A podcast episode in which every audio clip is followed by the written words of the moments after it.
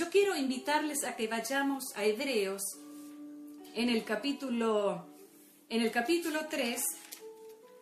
El Señor hablaba y decía, ¿no? A través del apóstol, el apóstol volvía a repetir la voz de Dios, diciendo en el capítulo 3, en el versículo 7 y 8, si oyeres hoy mi voz, no endurezcan su corazón. Lo vuelve a repetir en el versículo 15, nuevamente, si oyeres hoy mi voz, no endurezcas tu corazón. Y en el capítulo 4 también, de nuevo, el capítulo 4, el versículo 7, donde nuevamente el apóstol menciona este versículo, esa palabra tan importante que salió del corazón y de la boca de nuestro Padre, que es, si oyeres hoy su voz, no endurezcas tu corazón. Y así estamos. Sabe que muchas veces nosotros endurecemos nuestro corazón, muchas cosas pueden endurecer nuestro corazón. Puede endurecer el temor, la angustia, raíces de amargura. Todo eso son espíritus que pueden endurecer nuestro corazón, nos volvemos incrédulos. Y en Génesis, en el capítulo 3, en el versículo 8, ahí había dos personas que hablaron directamente con Dios, el Creador, Adán y Eva. Y, Dios le había dado toda la instrucción, ¿no? Cómo tenían que hacer, le puso todo el panorama de la bendición, ese panorama amplio de disfrute, de abundancia, donde no se conocía absolutamente nada, lo que ustedes y yo hoy conocemos. La angustia, el dolor, el trabajo, la fatiga, la violencia, la inseguridad y tantas cosas, enfermedades y tantas cosas que podemos mencionar en estos tiempos, ¿no? Y, nosotros, a pesar de todo esto, nosotros podemos también acceder a ese disfrute que un día Dios ofreció a Adán y Eva. Sin embargo, ellos endurecieron su corazón y desobedecieron a la voz del Altísimo y se dejaron engañar por el enemigo. Y cuando ellos en un momento eh, hicieron lo incorrecto delante de Dios, cuando desobedecieron a la voz de Dios y pecaron, automáticamente vino sobre ellos lo que se apoderó, era el miedo. Cuando Dios dice que Él, en un momento, Él habla y dice, los busca, dice, Adán, ¿dónde estás? Y Él dice, tuve miedo y me escondí. Y así estamos nosotros muchas veces cuando nos equivocamos, cuando hacemos algo indebido, nuestra desobediencia, el desorden, automáticamente en nuestra vida se apodera el temor y nos escondemos. Pero ¿saben qué? Dios en nosotros, en nuestro, en nuestro corazón, no nos dio un espíritu de cobardía, sino nos dio un, un espíritu de amor, de poder, para seguir adelante. Él nos ciñe de poder y de valentía. ¿Y de qué manera podemos alcanzar esto? Es en el capítulo 4, en el versículo 16, ¿no? Cuando oímos la voz de Dios y no endurecemos nuestro corazón, sino todo lo contrario. Accedemos a ese divino llamado. Hoy Dios el Dios de amor, el Dios de paz, el Dios de misericordia, que prolonga su misericordia cada día. Y dice que Él eh, se deleita, ¿no? Cuando uno de sus hijos lo reconocen lo que Él es, el gran yo soy, el Dios todopoderoso, el Dios de amor y de misericordia. Y, el, el apóstol nos invita y nos dice así en el versículo 16, por si alguien está lejos de Dios, por si alguien se equivocó, ¿no? Y, o desobedeció, dice una invitación del apóstol. Acerquémonos, pues, confiadamente al trono de la gracia, para alcanzar misericordia y hallar gracia para el oportuno socorro. Es un solo versículo tan amplio, tan completo. Un versículo que inspira confianza, inspira valentía, a pesar de mi error, a pesar de, de mi desobediencia. Todavía hay esperanza. Solamente debo ceñirme de un espíritu de valentía y hacer frente. ¿Acaso Dios nos va a castigar? ¿Acaso Dios no, no es un Dios de amor y de misericordia que nos va a perdonar si nosotros nos equivocamos? Claro que sí. Sí, Él está ahí esperándonos, cada día ofreciendo su ayuda, cada día abriendo sus brazos de una forma de su expresar de que estoy aquí para ayudarte, estoy aquí para fortalecerte, para inspirarte en un espíritu de valentía, para que no aflojes, para que no tires todo para atrás, sino que tus ojos estén puestos adelante, para alcanzar esa bendición que Él un día nos prometió, un lugar de descanso, un lugar de disfrutar, un lugar donde ya no habrá nada que nos pueda eh, hacer sentir mal. Ya ni va a haber ni memoria de las cosas que hoy vos y yo estamos viviendo. En nuestro presente, en nuestro futuro, ya no habrá más memoria de lo que hoy nosotros estamos viviendo en estos tiempos. El enemigo viene a infundirte temor, inseguridad, dudas. ¿Será que Dios todavía tiene misericordia de mí? ¿Tendrá Dios todavía ese plan, esa palabra, esa promesa que él un día me alcanzó? ¿Estará disponible? Sí que está disponible. Hasta el último momento, el Señor él está esperando a cada uno de nosotros. Hoy es un día donde yo y vos, vos y yo, oímos la voz de nuestro Padre Celestial. Estamos oyendo justo ahora. ¿Y cuál es la palabra que estamos oyendo? Que nos acerquemos a Él, confiadamente, en confianza. A veces tenemos confianza en las personas, tenemos más confianza en nuestras posesiones, tenemos más confianza en, cualquier otra cosa y no vamos a tener la plena confianza en nuestro Padre, en nuestro Creador. Acerquémonos. Es una invitación.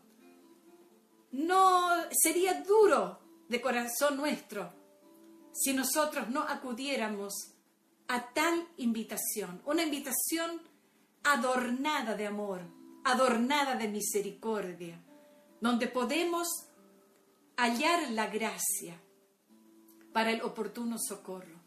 ¿Alguien necesita socorro en este tiempo? ¿Cómo no? Todos los días de nuestra vida siempre hay situaciones en las cuales vamos a necesitar el socorro de nuestro Padre. Pronto para salir a nuestra ayuda. Pero para eso es necesario acercarnos a Él.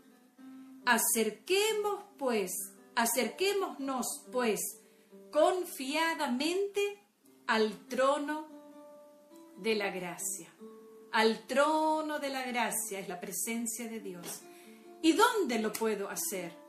Yo que me siento en este momento tan, tan terrible, donde necesita donde mi corazón grita desesperadamente, socorro, socorro, ¿no?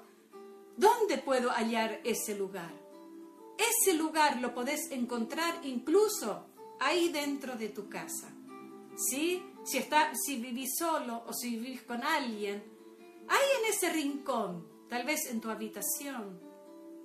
Buscas un lugar secreto o si querés invitar allí a tu familia, a que juntos puedan acudir a ese llamado tan divino en esta tarde, acercarnos confiadamente al trono de la gracia.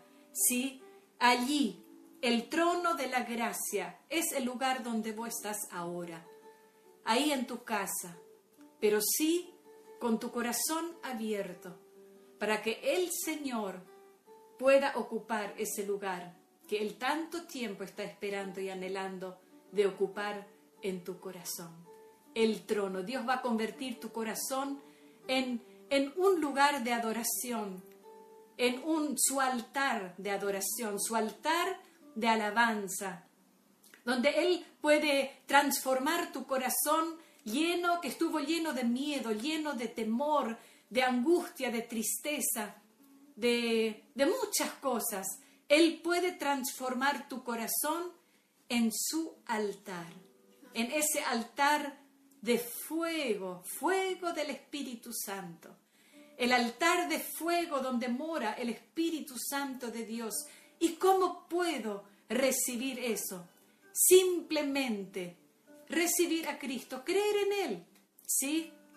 Y si necesitas ayuda, comunícate con, la iglesia, Jesús Alto Refugio, un lugar de reunión, un lugar de refugio, donde hemos sido acobijados tantos de los que conocemos ese lugar donde hemos sido sanados, donde hemos sido confortados, animados. Más de una vez el Señor ha cortado, se han soltado cadenas de ligaduras, cadenas de opresión, cadenas de angustias, Muchas veces, una y otra vez, el Señor usó ese lugar de reunión donde nos reunimos para oír juntos la voz de nuestro Dios. Dios todavía está esperando, te está esperando a vos, me está esperando a mí cada día. Cada día que me levanto, Él está esperando algo de mí. ¿Qué le podemos ofrecer? A nuestro Dios en estos tiempos. Le podemos agradecer a pesar de todo lo que estamos viviendo. Una alabanza, una gratitud conmueve el corazón de nuestro Dios. Una alabanza, una gratitud es una manera también de acercarnos confiadamente a nuestro Dios. Hoy es tiempo de oír la voz de nuestro Señor acerquémonos confiadamente a su presencia. Él quiere bendecir nuestras vidas. Él quiere ceñir nuestros lomos con valentía. Y, y nos ceñimos con su palabra. Lo que el Señor hoy nos habló, de esa forma Él nos ciñe de valentía porque no todo, no cualquiera se acerca al trono de la gracia, sino los valientes, los que dicen, bueno, yo creo en ese Dios de misericordia, en ese Dios de amor, que va a tirar a sus espaldas las cosas que han pasado y las va a enterrar en las profundidades del mar y me va a dar una nueva oportunidad. Acercándose nuevamente a mí, dice el Señor, confiadamente, ¿cómo no le voy a otorgar lo que necesita? Primero, la libertad de nuestro espíritu, la libertad de nuestra alma. Trae gozo, trae paz. ¿Podemos tener paz en estos tiempos? Sí, Señor. Sí, señora. Señorita, joven, niño, ¿no? Cualquiera que esté pasando por dificultades tan terribles como estos últimos tiempos, hay paz en medio de la tormenta. Para eso vino Cristo a este mundo, a traer paz a la humanidad. Pero para creer la palabra de Dios, tenemos que creer que Él es amplio. Amplio es su misericordia y, y Él espera que vos hoy te ciñes de valentía y que creas lo que Él te ha dicho. ¿Sí? Acercarte a Él acercarte a Él.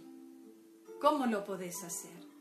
Simplemente decir, Jesús, hoy creo que tú viniste a este mundo para salvar mi alma.